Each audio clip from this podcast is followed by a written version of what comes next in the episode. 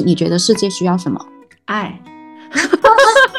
哇，我的第一反应可能是比较抽象的，好像在一个必然消逝的生命状态里面，无限接近某一种持久永恒的东西。那爱当然是很好的一种形式。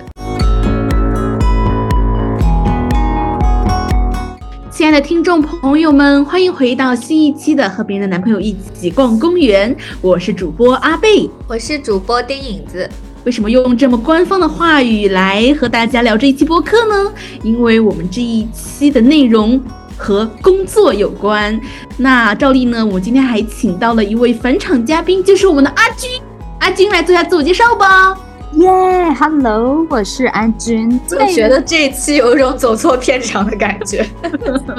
来到了动画片片场。好的，大家好，我是阿君，然后从幕后走到前台的阿娟，也没什么别的亮点了，所以炒不动这个冷饭。阿君还是撤退进行中的主播哦。欢迎大家也去听一听《撤退进行中》的节目，也非常的好玩哦。那这一期的主题，我们想聊聊工作中的不配得感。呃，为什么想要聊这个主题呢？原因是这样子的，就是在前段时间，哎，我们整个播客编辑部除了我都去到了临海 参加了呃素的线下写作营嘛，然后我一个人驻守在播客。嗯，我没有去的原因当然不是因为我不想去，而是因为这个钱包有一点点的紧张。然后呢，呃，当时我的想法是，就大家都去好好上课就行了，而我就来成为这个家里唯一的顶梁柱，让我来撑起你们的一片天。所以呢，我就一个人承包了剪辑以及写 show notes，然后呃，发布和封面的活还是给了阿星来做。呃，那当时在做这个，嗯，就是我一个人在做这个播客的时候呢，我会有一种，就是如果我不把它，呃，持续的，然后稳定的运营下去，那么我觉得我就浪费了大家的时间和精力。我会觉得，就是你们都有要做的事情，但是。呃，既然我留在了，嗯，我留在播客的这个，嗯，工作上，那我就要把它完成。如果我不去把它完成的话，我会觉得，呃，我没有给这个播客做任何的贡献。我觉得这有一点点像我们之前聊的孔若的那一期。然后今天还有一个比较有意思的事情，就是。呃，我们之前说是两点钟录播课嘛，但是其实，呃，我影子还有老师之前都是两点半开始的，然后可能影子他当时没有看到群里的消息，我和阿军说两点钟，然后我和阿军都发现，我到现在也没有看到。然后我和阿军就说今天是不是两点钟开始录播课？然后影子就突然一下，因为那个时候距离两点钟只有可能二十分钟了，他就说啊，今天两点钟吗？不是两点半吗？然后呢，呃，我和阿军就还是比较随意，我们就说我们两点钟也可以，两点半也可以。嗯，我就在群里说了一句，我说这压力这边给到影子，我和阿军就在两点钟的时后准时进到了呃会议室里。然后我阿金就问我，他说：“你觉得影子会接这个压力吗？” 然后我们两个异口同声说：“他不会。”就是非常了解影子，就是他是一个那种我说好的事情我会做好，但是我的个人的工作方式，还有我的身体状况或者是我的呃习惯也需要得到关注。但是如果这个时候迟到的是我的话，我就完全不行。我觉得。我必须要赶上这一次的准时赶上，也不能够迟到，然后也不能够做不好，就是会有一种就感觉就在播客编辑部里面会有一种觉得大家每个人都很棒，除了我。虽然我 虽然我我一直之前一直都是我在做剪辑嘛，然后阿军来了之后也分担了我非常多的工作。那阿军来了之后，我就觉得我要更加努力了。如果我不更加努力的话，我会不会被踢出这个播客？就是每天会有这样的担心，天哪，不是每天吧？就是就是时不时会有这种担心，就是一种血泪不配得感的自述，是吗？对。那我不是还得补充一下今天中午那个小插曲？我就在群里说，在那个一点多钟，我看到群里的说两点钟就开始，然后当时正在悠悠的吃饭，突然心跳加速。然后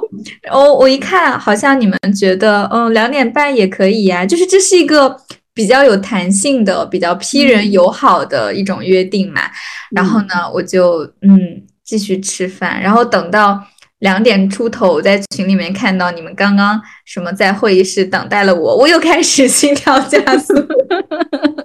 然后直到看到你们在群里说，哦，影子会接住你给到他的压力吗？然后你们都觉得他不会，然后我说啊，太好了，感恩我的心跳又恢复了正常，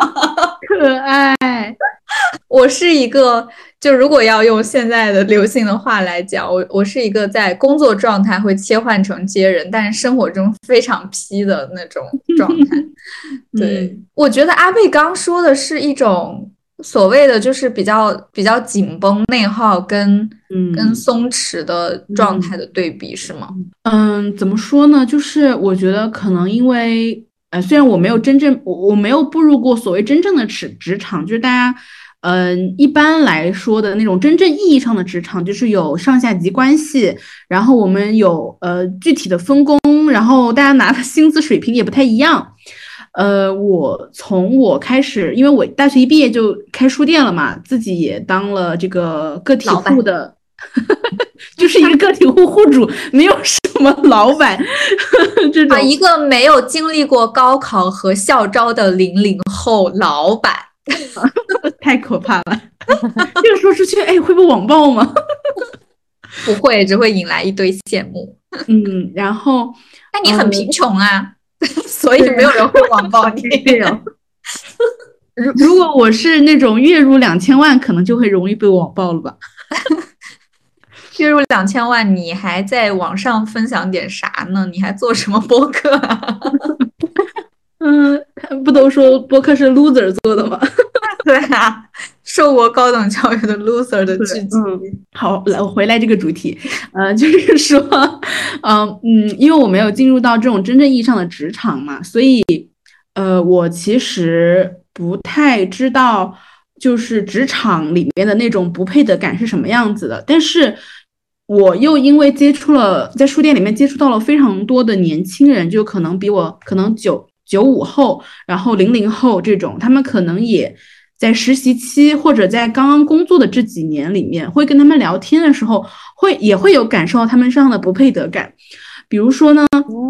嗯，在我呃，我们书店有一个几乎。每一天都来书店学习的一个女孩子，她其实是一个数学老师，然后就在书店旁边不远的一个中学里面教书。嗯，她现在是因为不太喜欢这个教师的职场环境，所以她选择了，呃，就是她决定就是一边工作，然后一边考研，她想在。嗯，真正有一个读书的时间来让他自己去，呃，知道自己想要做什么。然后他就跟我聊到，就是他刚刚开始进入到学校工作的时候，因为他一毕业就当上了，嗯，他现在所在那个学校的老师。然后他是教数学的。他说他刚开始工作的时候，他觉得他他的人生就是为了这个讲台而奋斗，为了这个讲台而牺牲，所以他会花大量的时间。在工作上，他说他每天早上七点钟到学校，然后晚上十一点到十二点钟才走，就是一直不停的、不停的在工作。然后，呃，我必须要说，我们这个小城市的教育，它不是那么的，嗯，像长沙呀，或者像一线城市那样子。呃，教育资源非常的好，那学生的质量也是呃打个引号的参差不齐吧，所以他会遇到那种就是对自己的人生完全不想，就是通过读书来走完自己的人生，会有那种呃我们江南话讲打打流的那种呃同学，然后也会有那种就是在这里混日子过的同学，就过了这九年教育，他们以后就直接去外面打工了，他们就这样想的，所以。当他发现他真的没有办法去改变这些学生的时候，他才意识到，呃，我的人生或者说我的工作不应该仅仅是，嗯，打引号的浪费在他们身上，而应该是去帮助或者是去，嗯，和那些，呃，自己想进步的，然后可以，嗯。可以变得更好的那些学生，跟他们一起去，呃，有一个更好的成绩啊，或者是有会考上一个更好的学校。然后他现在距离他呃当老师已经过去三年，他也带完了三届初三。然后他说他现在的状态就是，呃，他可能一开始进入学校的时候就觉得领导他的师傅说什么都是对的，都应该是遵从的。嗯，他如果不去嗯尽力的去，因为老师大家如果。知道教师这个行业的话，他们其实也是有自己的 KPI，就是他们的绩效，他们的绩效也是要评分的。然后他就说，学校真的是一个什么都要比的地方，班级要比，学生要比，老师也要比。然后老师谁上对谁上课的时候，谁的课堂里睡觉的学生多也要比，呃睡睡睡觉学生少也要比。嗯，所以就是在他呃真的看清了这个嗯。工作背后的这些东西的时候，他就会觉得我不太想在这里继续了，所以他现在正在努力的去考考呃去学习，然后想要考到研究生，然后通过嗯沉浸式的读书，然后让他自己来想清楚他以后到底想要做什么，然后他到底想要一个怎样的生活，所以我觉得还呃蛮典型的吧。我觉得可能是很多刚步入职场的年轻人，他们可能。之后会想要，呃，之后可能会走，会有一些这样的思考。我觉得还挺典型的，但是因为我在播客里面也分享了很多，就是我曾经 做社畜的一些经验。今天好不容易来了另一个九零后社畜，所以想听一听阿军，你有什么类似的经历吗？我昨天在聊这个话题的时候，第一反应想到那本什么《工作、消费主义和新穷人》的这本书，就之前不是非常红嘛？我感觉自己好像也蛮经典的，经历了这本书里面提到的那个呃逻辑以及呃里面的一些。困境，他就说一开始可能就是工业社会，大家就只要靠努力，然后就能够往上爬的那种感觉。熬到后面，嗯，劳动力已经过剩了嘛，大家可能就不一定就是能够靠努力就能够得到 成功。然后我想回想自己一开始就是工作的经历，也是就是可能就觉得呃什么都不懂，是一张白纸，然后希望遇到一个好的老板，听他的就好，就那种我一开始真的。呃，也没有什么反叛逆或者是反抗的那种精神，想着什么都需要学嘛。然后现在回想起来，我感觉第一个老板或许会有一些 PUA 或者是。不是很好的那种态度，然后我可能当时也没有意识到，就觉得他是上层的权利，就就是就就觉得他应该是对的，按着他的方式往继续工作嘛。可是你知道自己是很不开心的嘛？对，就这个阶段是我觉得是好像是必经的吧。对，那你那个时候为什么没有离开呢？也是觉得啊，如果没有。经历真真正的坚持，好像就也不配 立刻轻易放弃，是吗？就也会有挣扎。他就会那些话术，就是说，嗯，对啊，就像你刚刚说的，你都还没有呃做出一点什么来，或者是你这么轻易放弃，然后你出到外面也不一定有更好的机会。嗯，是 很典型。然后你的履历也没有很丰富啊，你不如留在这，然后好好的干，然后呃，更加的能够吃苦耐劳一点什么的。我感觉其实我们整个从小到大受的教育，它最终导致了，啊，就好像我们每一个人或多或少在初入职场的时候都有那种，嗯，必须得拼命工作，否则就有不配得感。对，嗯，而且有一些甚至我发现啊，就不是说那种，呃，特别特别勤奋或者是嗯很自卷互卷的那些人有这种想法。其实我觉得有一些看起来比较佛的人，他在潜意识里面也会觉得，哦，我就在这里摸摸得了，摸摸鱼得了，也觉得自己可能不配有更好的工作，或者是就是一种比较。消极的心态。呃，这本书的第二个阶段就是说，我们已经过了那个只要靠努力就能更好，呃，整个大环境的那个阶段。现在是是一个我们开始需要去冲那个社会消费的能力。对，就开始消费消费一些符号，譬如说，嗯，我要去体验更多的音乐节、艺术节、看展，然后去露营，然后去手冲咖啡店，然后书店。就如果我没有这些丰富的体验，我好像又赶不上这个时代了。所以大家现在就不停的去消费、去买，然后不停的去增加自己的体验，是为了一个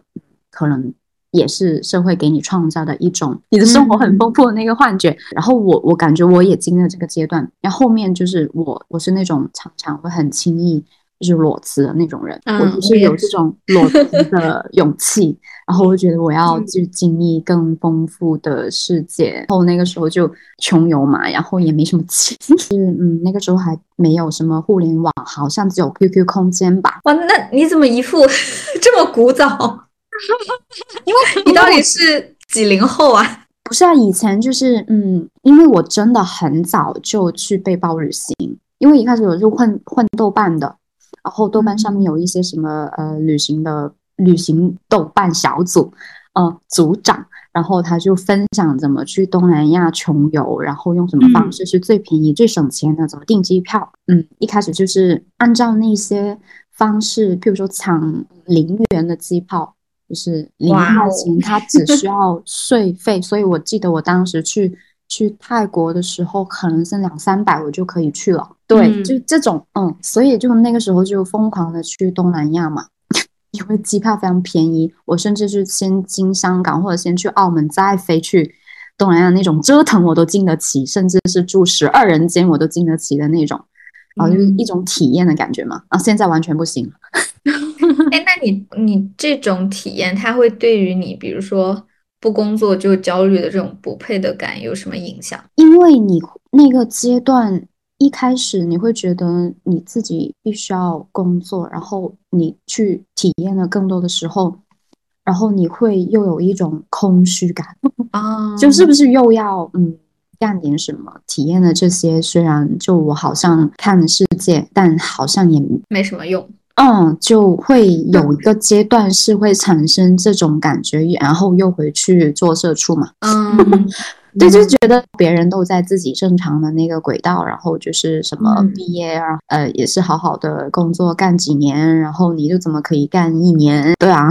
嗯嗯嗯，对，我觉得阿军说的这个路径特别的典型，这个心理，因为我也有，我之前也分享过，就它很像一个仓鼠在笼子里面跑，然后第一个笼子你受够了，你也觉得不合适，然后可能就我们这种 ENFP 就会裸辞。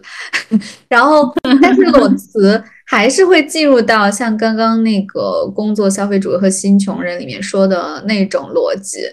就是虽然背包客啊，然后这种出去旅游看世界，包括现在像互联网越来越发达，我们能看到很多的人好像都在过这种生活嘛，好像是多了更多的生活可能性。但是就像阿军刚刚说的，它也像是一种。呃，间隙里面的喘息，或者说这个生活，呃，某一小段在路上的生活，它像是从别处偷来的，就它不是你日常的可以好像过一辈子的那种生活。对于很多人来讲，嗯，然后它的逻辑好像也是在消费某一种概念，某一种生活方式的概念。嗯嗯嗯，对我想到我们在穷忙那期其实也提到了，就是一种。就是每次都要感觉到某一种骗局跟圈套嘛，就是一看就是受过 伤害的 前社畜，就是就是现在这个社会它发明了消费啊，因为我们刚刚说到物资很过剩啊，劳动力很过剩，那怎么刺激消费欲？就是制造各种各样的东西，然后刺激不间断的生产，对啊，然后整个环境就是被物质化。包括人也是被物质化，然后人被物质化之后，其实就会失去生命力，然后就开始自我怀疑。但是，当我们还在那个仓鼠笼子的那个逻辑里面的时候，嗯，我觉得那种不工作就焦虑的状态，有一个有一个底色，是我们非常的疲惫，就是其实你不知道出口在哪，然后人在疲惫的时候，其实会更容易焦虑。因为好像你能抓住的唯一的一个出口就是，哎，你努努力，是不是就可以？好像比如说像仓鼠一样为冬眠积攒更多的，哎，仓鼠冬眠吗？就是像那种冬眠的小动物一样，为冬天积攒更多的口粮也好啊，然后底气也好，呃，就是我们从小受到的教育或者社会的环境对年轻人的一些潜移默化的规训，会进入我们的潜意识，就觉得说。这可能是唯一可靠的东西，就是你积攒更多的物质。那你怎么积攒呢？你可能就只能通过工作，然后积攒技能也好，资源也好，呃，物质也好，然后才能让自己可能从这个焦虑当中稍微缓和一点。但是你越是进入这种不健康的模式，然后就越加的焦虑。当你焦虑到了某个阈值的时候，我觉得，因为我其实经历过嘛。就是人在那种可能焦虑症的边缘的时候，你没有那么多的，呃，出认知资源也好，或是呃身体上的那种能量也好，你已经没有这些余额去帮助你真正的看到哦，你你需要的是什么，然后嗯，你可能的出口在哪里，所以它就是一个被不断剥夺的一个过程，然后最开始。我觉得就是源于对于小白鼠一样的，呃，一些男大女大 刚进入社会的一种既美好又严格的一种打压跟规训。嗯，好像现在零零后情况愈加糟糕，就是校招变得非常非常的残酷。嗯，是的，就是怎么说呢？我经常就是在网上小红书上有那种帖子啊，就是说。嗯，我不干了，我要自己成立一个工作室。然后他的就是他会给你塑造成一种，当然我没有真正的去呃调查过这些帖子他是不是真实的，然后他是不是真的去招这些人，然后他现在的这个嗯他给的薪资是如何的，但他当时就会说呃。说我们每会有双休，然后每天只工作八个小时，他就会把现在九九六的人很难以，就是很渴望的那种生活方式给你先列出来。然后呢，评论区他就会说，呃，我不用，我不用，嗯，双休，我可以每周只休一天，但是你能不能让我去工作？然后有大概这样的意思，然后就会有那种很清醒的人说，说人家明明是想要。去给你提供一个更好的职场环境，为什么大家就像那种贱卖一样，要把自己的那种自我奴隶化，是吧？对，自我奴隶化。呃，然后呢，就是说到这个工作的不配得感呢，我最近有个非常一个非常大的体会吧，就是呃，我最近和一个可能零二年的一个女孩子，嗯，有一些合作，就是她可能会帮我们做一些设计，然后我当时跟她说，我说我给你两千块钱。嗯，因为他要做蛮多内容的，所以这个两千块钱呢，也是我在开了书店两年之间，就是我知道的一个可能这方面的一个薪资，但是也因为他还在读大学，所以可能这个钱会没有那么的多，而且我也没有办法给他更多了，我只能给他两千块。然后呢，嗯，他就会说不用这么多吧，他就会给我还价，我不懂为什么就是。嗯，自我砍价是吧？对，自我砍价，我不懂为什么现在大家就是可能，尤其是女孩子，我当然我没有跟男孩子对接过工作啊，我就会觉得女孩子这方面尤为明显，就会觉得你已经给了我一个机会了，那你还要给我这么多钱，怎么可以呢？然后呢？我，嗯，你你先说，嗯，我先我先说完，然后呢，当时我就说我先把这个钱给他，然后再他开他再开始工作，然后好说歹说。然后呢，他才同意说他把工所有的工作都完成了之后，我再把这个钱给他。好了，当他把所有的完成 所有工作都完成之后呢，我就给了他两千块，他不肯收，他说给我一千五就好了。然后我当时其实我有一点不高兴了，然后我就说你要么呢就把这两千块钱收下，以后咱们还是可以，就如果这个反响好的话，我们还可以继续工作嘛，就不然。对，就不然你总是让我把时间花在跟你沟通这件事情上，然后还要花在就是说服你拿走我的两千块钱这件事情上。我我觉得第一方面是我的情绪也也就是这我也在付出我的情绪劳动，然后另外一方面我也会觉得就是可能，呃，我们很需要去上一堂课，这堂课就是说你的工作就值这么多钱，你你你需要拿到这些钱，就是。呃，尤其而且我觉得我们我我们从小有个什么样的理念呢？就是视金钱如粪土。我觉得这个理念特别特别不好，就好像不在乎金钱就特别的高尚，然后特别的有道德。但是你没有钱，你怎么活啊？对吧？嗯嗯，对，嗯，不尊重自己的时间和劳动的感觉，对吧？是啊，是啊，嗯，嗯，哎，但他会不会有体谅你非常贫穷的这个好心在啊？嗯，对啊，他当然会有体谅我这个好心在，但是因为我我跟他比较熟，嗯，我我知道他其实在外面也有类似于接这种单嘛，嗯。然后他每次一到要收别人钱的时候，他也跟我聊过这个问题，就是说他一一到了要收钱的时候，他就很愧疚。啊，嗯。哦，我懂，是你，你也让我想起来，我当时刚从职场离职，然后也，呃，就是那个时候精神状态还是比较紧绷的，因为真的受到了一些毒打，就是包括自己对职场的那种不适，嗯，然后就是整个人的，我觉得状态是比较涣散，然后比较紧张，然后当时。呃，可能刚辞职不久，正好有一个什么时机，就有人想请我给他们，呃，也是一个小的文化属性的一个公司去做品牌相关的事情。然后我其实也没有接过这种外包，呃，然后当时就请教了一个好朋友，因为他之前在比较大的公司做商务，然后也接过一些就是 freelancer 这种私活，然后当时特别好笑。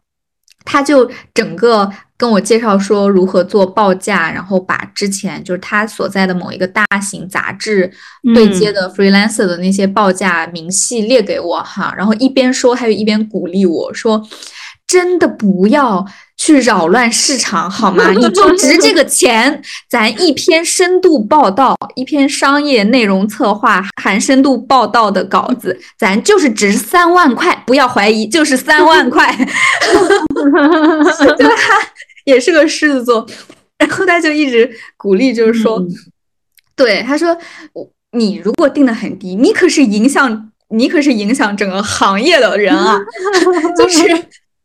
我觉得很奇怪，就大家好像真的多多少少就觉得谈钱是一件很羞耻的事情。对，很多人来说，对，嗯，我觉得是，特别是对于女孩子，哎，就是嗯之前、呃前上上一周我跟我的另外一个呃艺术小组的小伙伴呃聊天嘛，然后是一个男的，因为我们从宁海协作营回来，我们有调研任务嘛，然后我就去了他家附近的一家糖水店。肠粉店嘛，去面试，然后最后就是失败告终。然后我就跟他表达了说，呃，我怎么怎么样啊，是不是哪里哪里怎么怎么样？然后他就说，哎，你们女生有时候真的很替感从觉自己身上找原因，对吧？对对，他说我们特别擅长，不只是我这一个，他遇到很多女生都是这样。他要去谈 job 的时候，他是非常理直气壮的，就是觉得他自己就值这么一个价，然后他同时也是鼓励我们，就是我们就是非常厉害的，厉害的很爆炸的那种。然后就那一刻就觉得他为什么就这么坚定，他好像就不会怀疑自己。然后我就那一刻就觉得，嗯咦，好像我们真的是特别特别容易反省。对，我觉得就是得洗掉、剥掉外界给我们的一些影响。对嗯我感觉在播客里面好像有一部分内容是我分享最多的，就是一个自我剥壳儿的过程。对，因为我刚刚说，我从职场刚出来比较紧绷那个状态，然后我那个朋友就是还是互相鼓气、彼此勉励、互相打气的一个状态哈。然后，但是我现在回想就会觉得又心酸又好笑。就对于现在的我来说，我已经完全不在乎这些，不要从自己身上找原因，要找世界的原因。对，然后是的，对，真的。哦，我我先补充一个细节啊，就是包括刚刚阿军说的、阿贝聊的，我们就是讨论到为什么好像很多女生容易有那种不配的感，难道是女生好像这种女性特质嗯天生带来的一种自卑感吗？我觉得当然不是，其实它就是一种嗯外部评价的内化。嗯、我举一个例嗯子，刚刚阿贝就是提到现在的校招的状况，剪辑部不是有一个实习生妹妹瓜阳嘛？然后他最近就是他是研究生，然后最近在经历校招。有一天他就跟我吐槽说，嗯，他之前还没有特别发现，就是职场性别歧视的这个点。然后他经历校招之后，他感到就是这个东西非常非常的真实，因为他们班其实是男，呃，他们班其实是女多男少的。然后就他非常客观的眼光去评估，其实这些女生，呃，无论是成绩。绩点，然后包括所谓的各方面的呃适应工作的条件，平均来说都比他们班那几个男生要好。就是那些男生的学历背景，包括呃就是语言表达能力、专业技能等等，可能真的在他们班就是属于平均往下走的。对，但是从结果来看，就是那几个男生拿到的 offer 远远高于他们班的平均水平。然后他他是回到学校，就是和很多就是在宿舍之间啊，大家互相聊天，然后通气，然后呃了解到一些信息之后，才就是呃我都有点心疼。然后他就找我聊，他就说：“姐姐，你们当时也有这个感受吗？”然后我就说：“我当时倒没有非常明确的感受，因为我们班当时拿 offer，呃，在性别上还是比较平均的，我觉得。”嗯，就没有说男生普遍好过女生很多，所以我就说，我说会是有行业的原因吗？还是你觉得，呃，因为现在就是整个环境不好，然后呃，工作岗位也非常的紧缩嘛，所以他就会放大所有的歧视。嗯，就比如很典型的就是哦，你们比如说研究生、博士生是同一个学校，那可能就会歧视本科学校差一点的，对吧？然后如果其实职场歧视真的无处不在，然后甚至有很很典型的，就是说长得好看的，呃，他他的那个面试通过率就会更高，他就会歧视长相普通的，就是所谓的这种暗含的东西。然后那天和妹妹聊完之后。他就觉得第一次认真感受到职场的性别歧视，就是从不同的性别踏入职场的内部就已经发生了。嗯，对，所以这种东西就是你说女生的那种不配得感，那当然就是如果你是呃不做到最好，就会被更容易放弃的那一个，那你当然会有一种紧迫感，就觉得说那我只能做到最好。而如果我没做到最好，那就是是不是有我的原因？就是我没有足够的努力。嗯，对，就是嗯，我刚刚说的那个数学老师的故事，他有跟我讲过一个，就是在嗯他们那个老师职场里面的性别歧视，就是他当时去参加一个比赛，然后呢，他和另外一个男老师都是他们学校嗯去参加这个比赛的人，就无论是嗯这个女。这个女客人还是那个男老师，嗯，无论是谁拿了奖，都是这个学校有荣誉嘛。但是所有的领导和他们的主任都只关心这个男男男老师所做的课件，只指导他。但是呢，最后呢，这个呃女老师拿了奖，就是她，因为她付出了非常非常多的努力，然后也是她一个人，她和她的师傅去呃跟她一起去完成的。然后她的领导就跟她说。就要就要把他的课件拿走，就要把他们辛辛苦苦做了两个月的课件拿走。然后呢，当时就是这女老师拿了奖之后呢，他们领导在整个呃老师的那个 聊天群里面说说，嗯，这个女老师拿奖是因为她的表演性质非常好，但是讲的很好的还是这个男老师。就是我不明白为什么，嗯。哎，我不明白，我真的不明白，懂不了一点。对，嗯，我我，然后我最近又遇到一个很无语的事情，就是，嗯，周日嘛，就很难得的书店有非常多的客人，然后呢，就大家都在看书，然后非常，哎，我的心情也非常好啊，就生意好，心情就好。然后我就在吧台剪视频，就戴着耳机，非常沉浸的剪视频。这个时候来了一对呃男女。然后呢，他们两个把包放下之后呢，这个男的就往吧台走，然后我就以为他要点单了，然后呃，因为开心在我旁边的嘛，他就站起来就是跟那个男生对接，然后那个男生直接趴在吧台凑近我的耳边说：“老板，我来，我是来帮你拍视频的。”当时我一下子没，我一下子就是被问懵了，我就想，嗯，你是谁？我差点一巴掌扇上去，因为他凑的好近啊。没有边界感的人类，对，然后没有边界感，然后他直接跟我说：“说我来帮你拍视频。”我说：“你帮我拍视频？你帮我拍什么视频啊？”然后他看到我在剪辑视频，说：“哦，你也在剪辑视频啊？”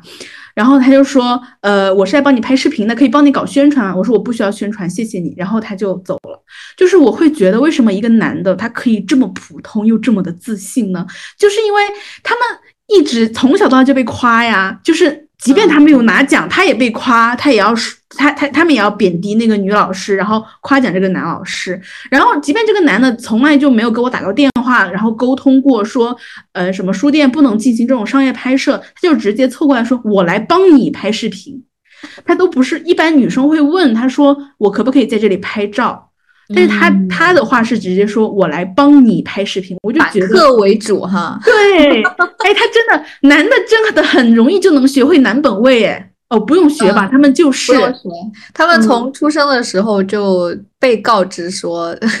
你就是这个世界的主人，对，这个世界就是男本位的技术。继续啊，就是继续一些那个前社畜现自由散漫人的一些一些疗愈时刻。嗯，对我，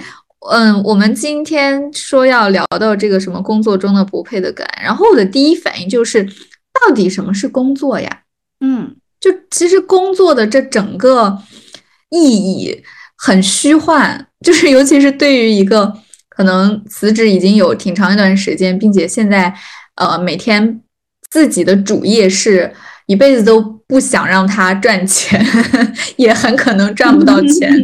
但是内心深处把创作当做自己主业的这样的一个自由，呃，职业人，我觉得首先经历了一个很大的心态上的转变，真的就是你要去思考说，呃，你当下所做的，或者说在你的。规划里面要做的那个工作和你的关系到底是什么？我觉得我做社畜，然后无论是和阿军类似遇到那种呃比较 PUA 的老板，还是说他利用你的那种就是优绩生嘛，就我们在孔若那期也聊到，就是不甘落后、争强好胜的一种呃东亚自卷性格，去让你自我 PUA，就是等等等等这些。攻击你人性的弱点的部分，对，就是他最终达成的目的，就是说，让你心甘情愿的把自己工具化，然后为呃资本家也好哈，嗯，然后为其他人，反正肯定不是你，为那些 掌握资源的人去进行一些付出，然后他用一些话术包装成说，其中你也能分一杯羹。嗯，而且你只有在这里才能分得到这杯羹，你靠自己的话非常，嗯，对，非常孤立无援。然后还有一种呃所谓的卖情怀的那种 PUA 话术，就是有一些工作，呃，比如说我之前做的和心理学相关的一些媒体的工作，就你确实能从工作当中，嗯，感受到一些意义感，因为你你是能和读者建立。普遍的联系嘛，然后也确实会有很多人给你一些反馈，说很谢谢你写的东西，然后他对我有很多帮助。哦，你也会在他们寄过来的文字当中跟他们一起哭，然后看他们的留言，呃，说他们也在哭，就是就是这个部分是很有呃价值，但是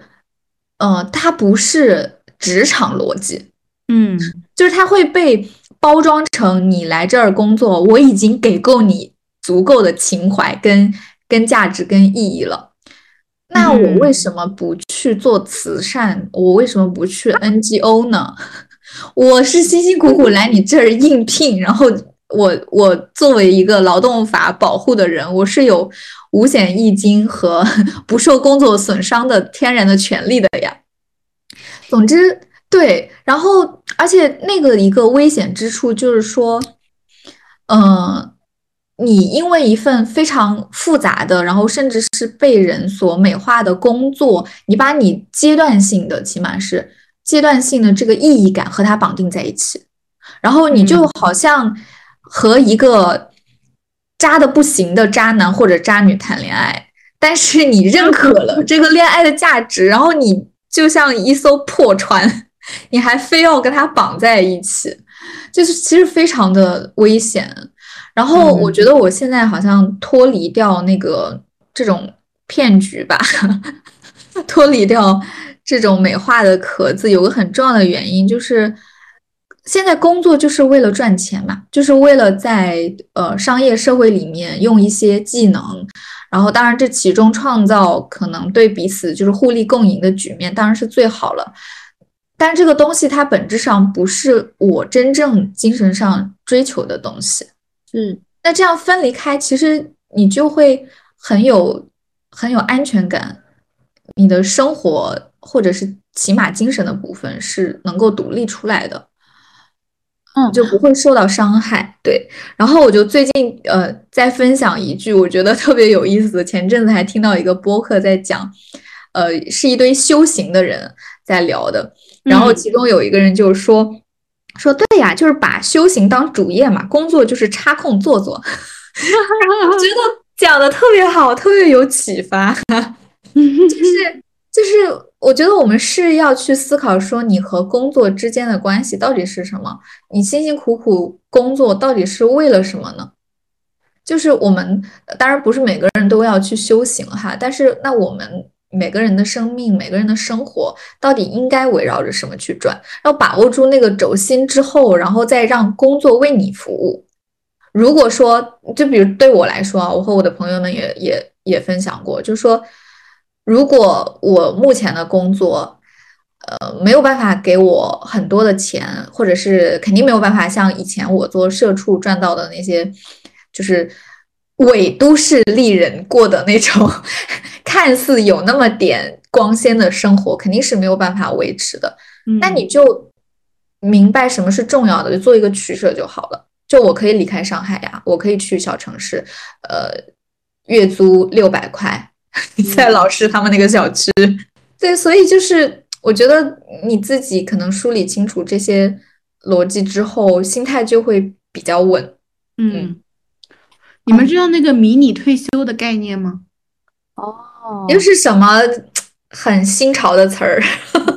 也不是很新潮，我觉得它有一点点像，就是可能不是我吧，但可能是呃，我们编辑部里面，哎，我们编辑部除了常常没人上班，哎，常常最惨，就是感觉是大家的这种状态，就是它指的是，嗯，因为现在。平均寿命延长，再加上生育率下降嘛，所以延迟退休肯定是整个可能整个全球都会进入的一种呃职场的新形态。然后呢，呃，最近呢，那个美美国他们就兴起了一种迷你退休的概念，就是。传统退休就是说，我们可能呃六十岁之后就开始拿退休金，然后开始享受生活，也可能无法享受生生活，两千块钱能享受什么生活？呃，总之就是说，呃，在呃他这个迷你退休是说他在退休年龄之前就可以分阶段给自己安排休息时间，做自己想做的事情，比如说，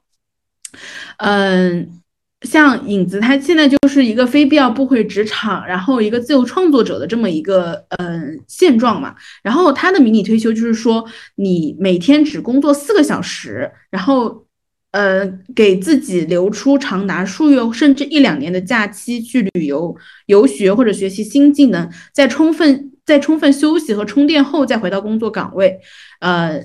然后你在工作岗位的时候呢？你还是正常工作的，但是你在假期旅游、游学、学习的这个时间，你是每天需要工作四个小时的，就你不是完全休息的。嗯嗯嗯。而且我觉得这其中很重要的一点，可能还是说时间和金钱。对，而且在这种工作模式下，其实你的工作是非常的投入的。嗯嗯，我不知道阿军有没有这个感受，但是。我当然以前我也是，就是月摩羯有一点工作狂，其实，嗯，但是依旧会，尤其是做不喜欢的工作的时候，其实是有大量的摸鱼，然后和你负面情绪做对抗的这种消耗的时间的，嗯，然后再加上职场里面它就是会有很多很多的，就是嗯空耗的那些东西嘛，你开会，然后一遍一遍的什么向上呃审查之类的，但是自由职业之后。我感觉其实，呃，他他是对，嗯，他其实自由职业会对你对时间的把控，包括你的工作效率等等这些是有要求的，确实是对。然后我感觉我自由职业之后，当我投入到那些工作，呃，其实是得做的很快、很很高效、很投入。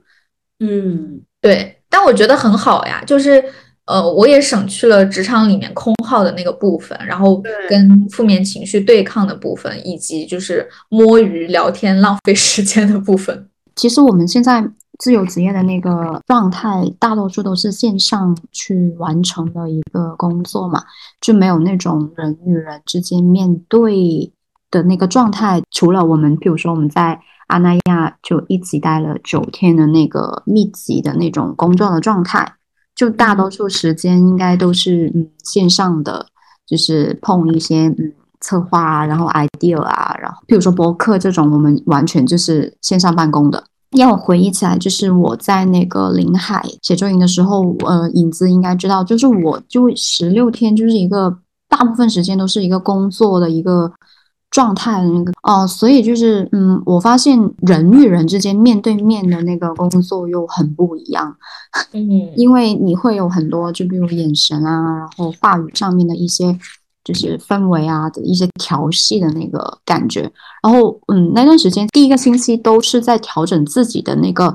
工作的那个状态，因为大家都是，比如说第一次见面啊，然后来到一个完全陌生的城市啊，就突然就是要适应环境、适应人、适应那个感觉。所以我就说，哎，你刚刚说问工作是什么？就我我最近的那个工作状态就是在写作营，然后我回回到广州之后，也在不停反思自己的那个工作的状态。前天我的一个嗯心理咨询的老师也跟我做了一个呃热情的呃测试，刚好是跟嗯嗯所谓的工作有关的吧。嗯，对，嗯，他也问了，就是嗯，工作是什么？他的那个定义是一个 calling，就是召唤，就是一个嗯认识自己的存在，活着是一种活着的品质，更像是一种使命感驱动的一个事情。对，然后我觉得是的，确实很多时候。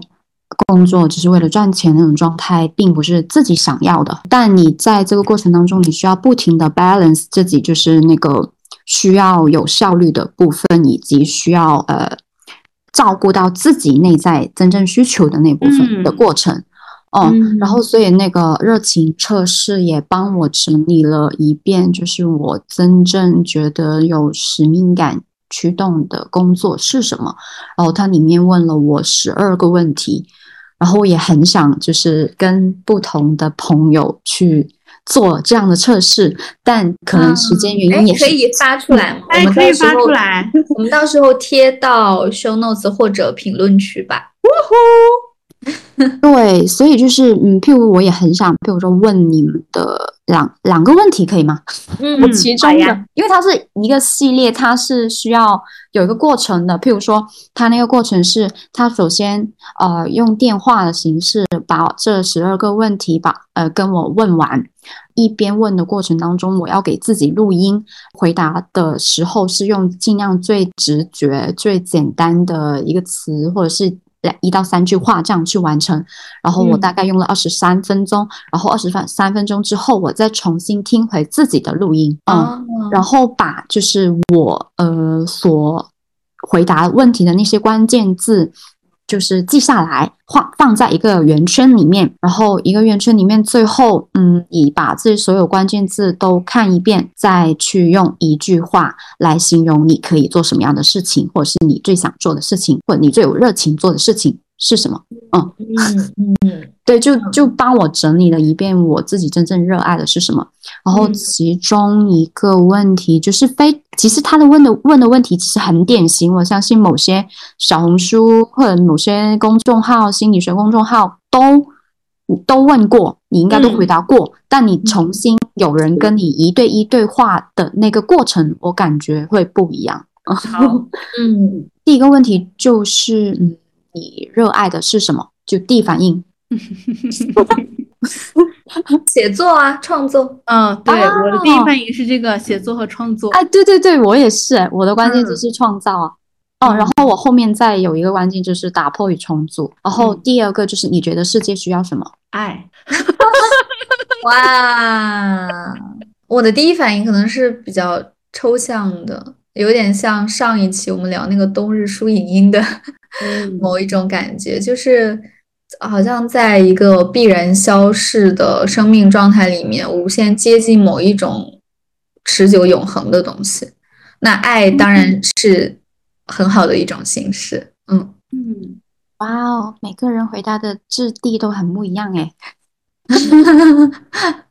是哎，我觉得很有趣。我们我觉得很有趣，这个问题很有趣哎，我们可以做一期这样的播客哎。是的，是的。就当你回答完这十二个问题之后，你会更加清晰你的 passion 所在。嗯，是，而且我觉得确实面对面，呃，或者就是至少以语言，就是音频的这种方式去相互问答，嗯，是很有必要的。嗯，但是我想说，就是厘清一些词语的那个歧义吧，就是刚刚阿军说的这个。呃，包括有的时候我也会说我的主业，然后我今天要工作，其实我是在那里阅读写作，就是这个这个工作其实是我们内在的，就像呃阿军的心理咨询老师说的 calling 的那个部分，对，嗯，但是我们一般所说的职场的工作，那又是另外一回事，就是对我自己的人生经历来说，我在那个。就是不同节点那一期我也聊到嘛，我自己刚毕业的时候是带着非常充沛的好奇跟甚至探索冒险的精神去看有什么工作是契合我，然后让我觉得既擅长又喜欢又能坚持做下去的。然后最后我的个人的一个个案的探索结果就是，我发现在职场里面我找不到，就是我也足够努力了，我也呃横跨了。不同的公司，然后我也大概知道说我感兴趣的方向是什么，然后我也能够很有工作能力的，呃，甚至做出非常不错的职场的成绩，但它依旧不是我最初觉得我要探索的那个东西，因为我那个东西在职场里面找不到。然后直到我离开职场，就是呃所谓的找那个 calling，就听起来好抽象，但其实。其实和我最初进职场想想找的那个东西，本质上也没有太大的差别，就只是，嗯，你变得更纯粹、更坚定了。就是我从一开始就是想做好的内容，呃，然后做创造性的工作，但是后来你就发现你在职场里面就会被卷入很多其他的，然后你的精力、你的精神，然后包括你做的事情也没有办法很纯粹。所以，当然这只是个人哈，我我。就是也没有办法否定说，可能世界上还是存在这样的工作，然后也呃或者说呃这部分工作可能就是适合很多人的，嗯，就是他们也能处理的很好，但是我这个人就不具备这个能力，或者说我的特质就并不匹配这样的工作模式，对。但是我就想说，每个人必须要去尝试，然后很真实的叩问自己，嗯，然后嗯你获得了真实的答案之后，其实我觉得是需要勇气的。就是你做任何的，尤其是呃所谓的小众的生活选择的时候，你是一定要承受那个代价的。嗯，对。但是，呃，如果你的答案非常的真实，那你也就更加有勇气去面对，因为因为生命只能活一次嘛。就讲到最后还是 这么回事。如果能不断的 NG，不断的不断的说我明明年还能在二十岁重来。当然我也不愿意了，好累啊！就是我觉得，呃，像阿军说的这种工具的方式也好，然后再配以真正的深入的探索，然后看自己到底是嗯需要什么东西的这个过程特别的珍贵。但是，一旦你有了答案，我觉得就是要去深入下去，就像那些 修行的人 看透了很多东西，就是。对啊，你就把修行当主业，对吧？然后你人活在这种物质社会里面，你不可能不需要钱。讲白了，嗯嗯，就是你就嗯，就像劳动换食宿，然后你用你的工作技能、工作时间去换取金钱。如果说它和你的兴趣爱好它的叠加，呃，它的交织的部分越多，那肯定越幸福，对吧？就是你的那个工作的过程会越享受。这个方面，它它会是一个平衡，就是。用你多少的时间、精力和技能去换取多少的钱，它是需要经验和呃技能的呃累积的，嗯，但本质上，嗯，对我们现在这样的人来说，那创作，嗯，就像修行人的那个修行一样，它是在日常生活中你的主业，对你其他的一切都不过是供养它罢了。最后，其实我觉得就是彼此的支持系统也很重要。我觉得我们仨，呃，包括我们播客，然后就每次聊的都很开心，一起工作很开心，就是因为大家整体的呃价值体系，包括生活方式的选择都很一致嘛。也不是说我们这种就是适合所有人，或者说就是绝对正确的，不是这个意思。但是找到这样的组织 非常的有必要。就当你有不配得感的时候，呃，有你身边的人告诉你说，不要有这种。都是世界的错，不是你的错，很重要。嗯，是的，在我写不出 show notes，甚至做噩梦的时候，影子就会说：“让我来写吧。”那我们这一期的播客就到这里结束喽。如果你对我们感兴趣的话，也欢迎加入我们的听友群。如果你觉得这一期播客对你有帮助，也欢迎给我们一笔打赏哦。嗯，那如果你对文学写作感兴趣的话，也可以加入明年新一期的嗯速写作营的长期班，欢迎你。那我们下期再见喽，拜拜，辛苦大家，拜拜，拜拜。